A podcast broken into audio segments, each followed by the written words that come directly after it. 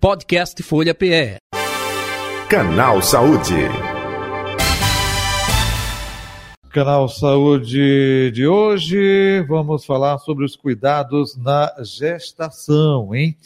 Deixa eu trazer até um pouco, é, deixando você a par é, do que isso representa. Lembrando que a gravidez é algo natural, tá, gente? Não é doença, não é doença. É importante passar isso. Mas é um processo complexo que exige, sim, muita atenção, cuidado na saúde da mulher. Ainda assim, nem todas terão uma gestação de alto risco. E o que caracteriza uma é, gravidez de alto risco? Quais são os cuidados? Bem, quem vai esclarecer isso é o nosso convidado de hoje, doutor Elias Melo. Ele é obstetra, especialista em partos de alto risco. Doutor Elias, muito é, boa tarde, prazer tê-lo aqui no canal Saúde da Rádio Folha. Seja bem-vindo. Boa tarde, boa tarde você, boa tarde aos ouvintes. Doutor, vamos falar um pouco sobre é, gravidez, né? Se fala muito com relação à gravidez de alto risco. Opa, não é toda mulher que tem uma gravidez de alto risco. Eu fiz até questão no início da minha fala de dizer, olha, a gravidez é algo natural, é saudável, não é doença não. É um pouco disso, doutor? É, de forma geral, mais de 80% das vezes, a gravidez é um processo fisiológico.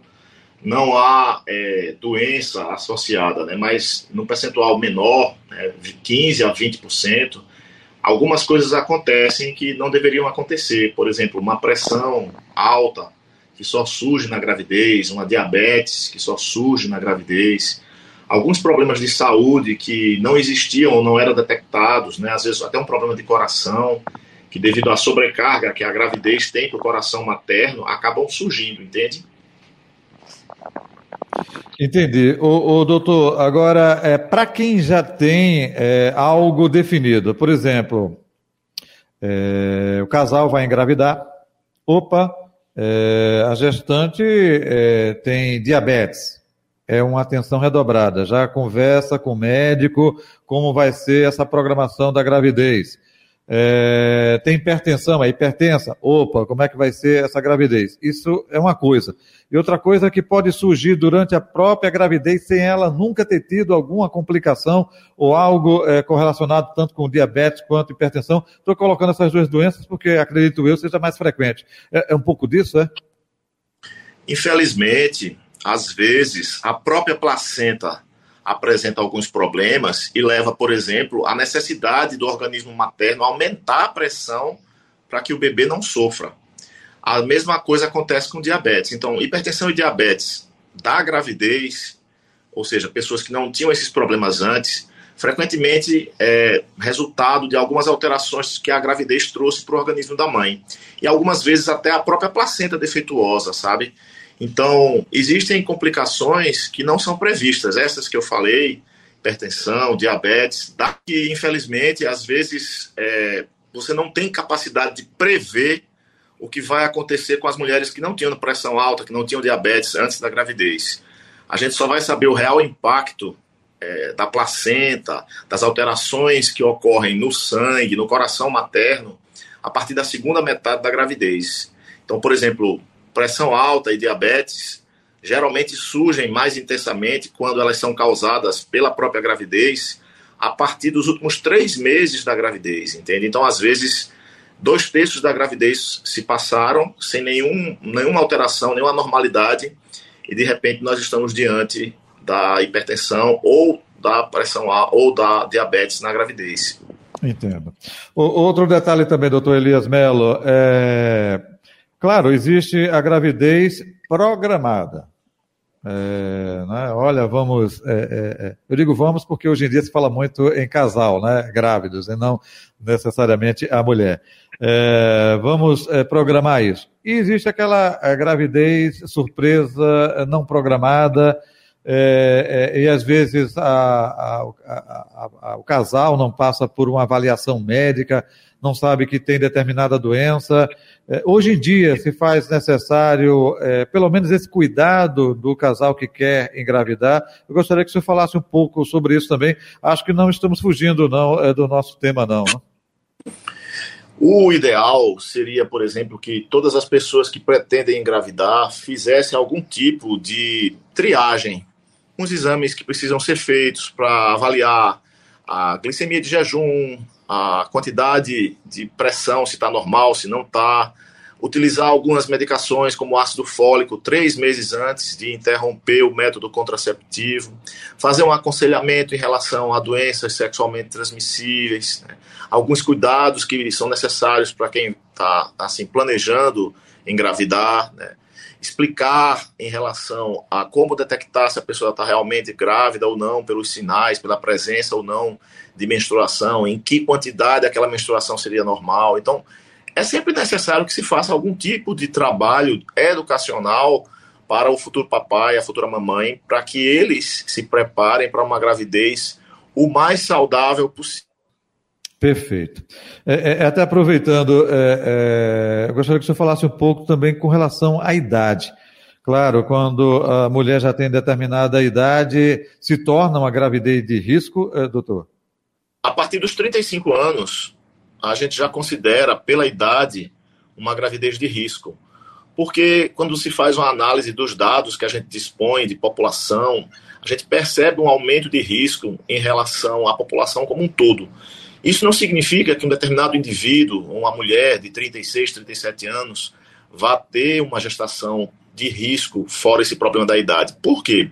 Às vezes você tem uma mulher de 36, 37 anos, que é uma pessoa que se cuida, que faz exercícios físicos, que não tem um peso muito acima do esperado. Por outro lado, você pode ter uma mulher de 31, 32 anos, é, com um peso muito acima do que seria esperado para a idade dela, com um sedentarismo, com outros problemas. Então, esse, essa questão da idade é uma diretiva geral que a gente usa para a população, mas tudo tem que ser aplicado à pessoa que está diante de você, sabe? Uhum. Entendi. O nosso convidado é o Dr. Elias Melo, ele é obstetra, especialista em partos de alto risco, nosso convidado de hoje do Canal Saúde aqui eh, da Rádio Folha FM. Outro detalhe também, doutor Elias Melo, gostaria que o senhor falasse um pouco. Eh, hoje ainda acontece eh, na gravidez a pré-eclâmpsia, é, que é, pode ocasionar até mesmo é, em óbito, não pode? Eu gostaria que você falasse um pouco sobre isso que acontece, ainda esse com a tecnologia, com tudo isso que a medicina avançou, ainda acontece situações de perda, às vezes é, da criança, às vezes da mãe. É, é, frequente, o percentual é pouco. Fale um pouco sobre isso, por favor. É, Pré-eclâmpsia no Brasil é a doença que mais causa mortes maternas. E isso se dá porque a pressão sobe demais, a mãe pode evoluir para eclâmpsia, né, que é a convulsão na vigência da pré-eclâmpsia, e a frequência desses quadros hipertensivos associados à própria gravidez é cerca de 2 a 5%. Não é tão frequente como muita gente pensa, mas algumas dessas pacientes 10% dessas pacientes evoluem com formas muito graves. E tudo isso pode ser melhorado em relação ao risco se as pessoas fossem menos sedentárias, se se alimentassem melhor. O nordestino ele tem um aumento expressivo da quantidade de sal. Nós consumimos, em média, três vezes mais sal do que deveria, deveríamos consumir. Então, existem esses fatores, existe a dificuldade de acesso ao sistema de saúde, a realização de ultrassom de alta qualidade, acompanhamento adequado, né, que eu considero o maior problema, a falta de acompanhamento é, por pessoas qualificadas que possam realmente impactar na redução do risco. Certo. Doutor Elias Melo, outro detalhe também, aí é, vem muito da cultura popular, não é? É, o senhor falou aí de idade, é, risco. Quando é detectada que a gravidez é de alto risco, existe um acompanhamento do médico desde cedo. Aí a mulher não pode tomar determinado tipo de remédio, a mulher não pode tomar determinado tipo de chás, de suco, é, tem que consultar, porque minha avó disse que é, esse suco é, pode ser abortivo. Como é que trabalhar justamente nesse contexto com relação à orientação médica, hein? médico-paciente? É, em relação à orientação de pacientes de alto risco, essa orientação ela precisa ser individualizada, né? Então, assim, o que a gente recebe muito hoje, pacientes que tiveram um passado de parto prematuro. Por que esse parto prematuro aconteceu? Às vezes é por uma coisa simples. As mulheres, todos, de uma forma geral, ingerem pouca água e aí acaba acumulando a urina muito tempo, muito tempo na bexiga e esse, essa demora, a gente chama de estase, acaba contribuindo para a permanência de bactérias na parede da, da bexiga.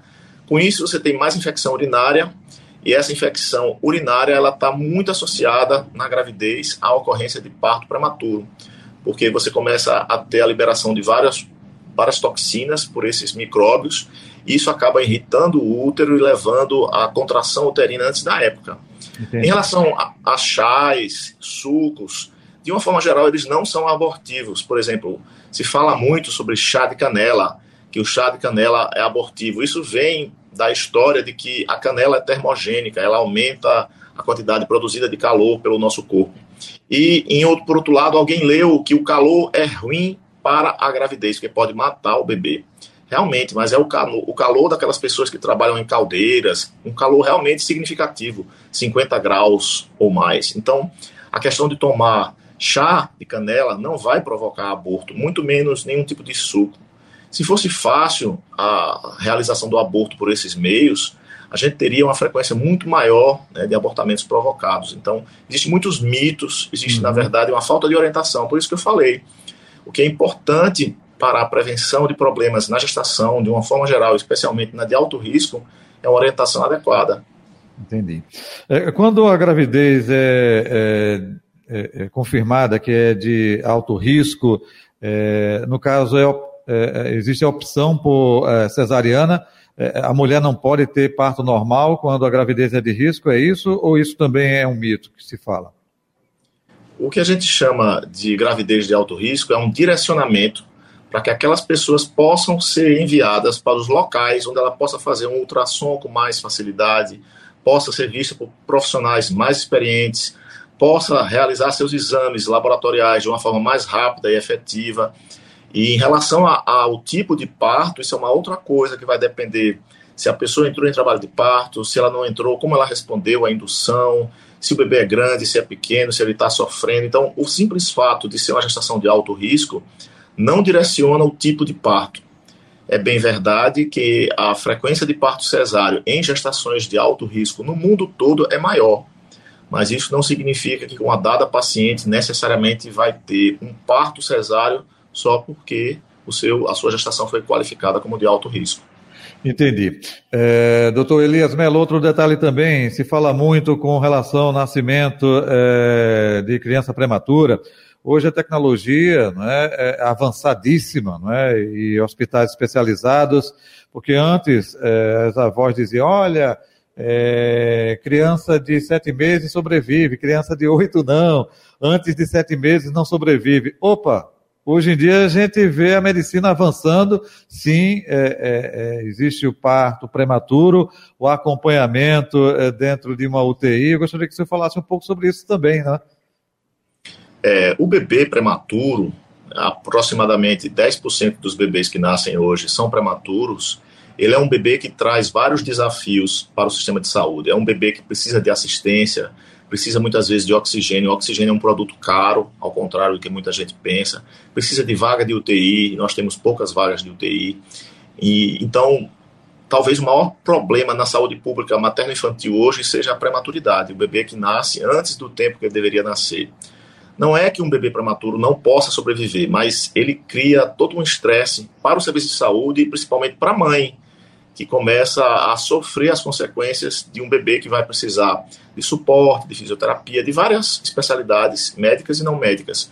Mas hoje, a medicina consegue é, que esses bebês possam sair sem sequelas com uma idade cada vez menor, uma idade gestacional, como a gente chama, cada vez menor. Mas é um mito absoluto essa história que um bebê de sete meses tem mais chance de sobreviver do que um bebê de oito meses. Isso não procede de forma alguma.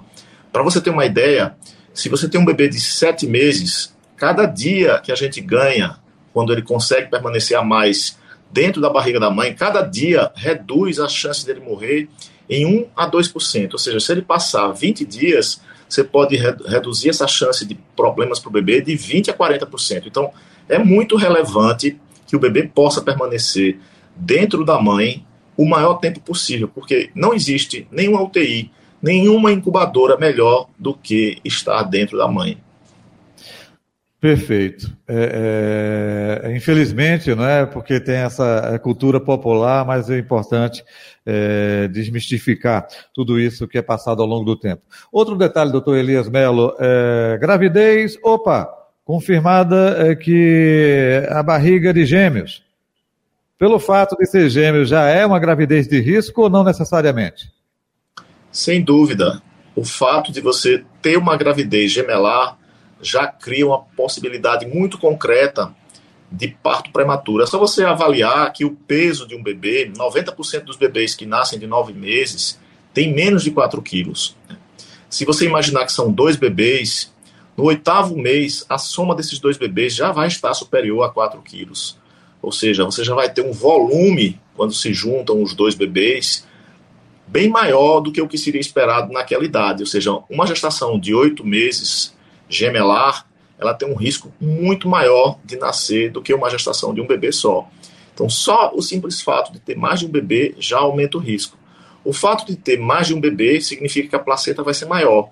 Uma placenta muito grande aumenta o risco de hipertensão, aumenta o risco de diabetes. E, naturalmente, você também tem o risco de ruptura do útero em trabalho de parto. Então, uma gestação gemelar, inquestionavelmente, ela tem mais risco do que uma gestação única, como a gente chama. Mas, mais uma vez, isso não é uma sentença condenatória, não significa uhum.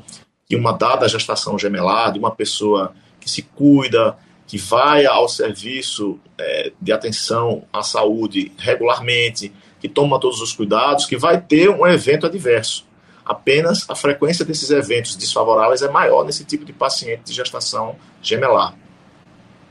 Perfeito. Doutor Elias Melo, estamos chegando ao final aqui do nosso canal Saúde. Mais algum detalhe que o senhor gostaria de ressaltar? Fique à vontade e aproveitando onde encontrá-lo nas redes sociais ou telefone do consultório, também fique à vontade. É, muito obrigado pela oportunidade. Eu queria pedir que todo mundo se preocupasse com a sua saúde antes de engravidar. A gente vê muitas pessoas é, não cuidarem de alguns aspectos da sua saúde, do peso, né, da questão da sedentariedade, e só se preocupar com as consequências disso quando elas surgem durante a gravidez. Então, prevenir é muito melhor do que remediar. Então, antes de você pensar em engravidar, pense em se tornar uma pessoa o mais saudável possível. Né? Nós estamos nas redes sociais, assim, o meu nome, o, o nome que eu coloquei para minha rede social é Obstetra Raiz porque eu vejo a obstetrícia clássica como algo que a gente deveria continuar praticando, né? porque eu acho que existem muitas coisas boas que hoje são, de uma certa maneira, desprezadas. Nós sempre tendemos a buscar as novidades, né? mas Perfeito. existe muita coisa boa no passado que pode ser preservada. Então é só consultar arroba obstetra raiz, é isso? Exatamente. Doutor, muito obrigado, viu? Um abraço para o senhor, saúde e paz, até um próximo encontro. Tudo de bom. Muito obrigado pela oportunidade. Nós é que agradecemos. Eu conversei com o doutor Elias Mello, ele é obstetra, especialista em partos de alto risco, o nosso convidado do canal Saúde de hoje, que fica por aqui, volta em breve. Podcast Folha PE. Canal Saúde.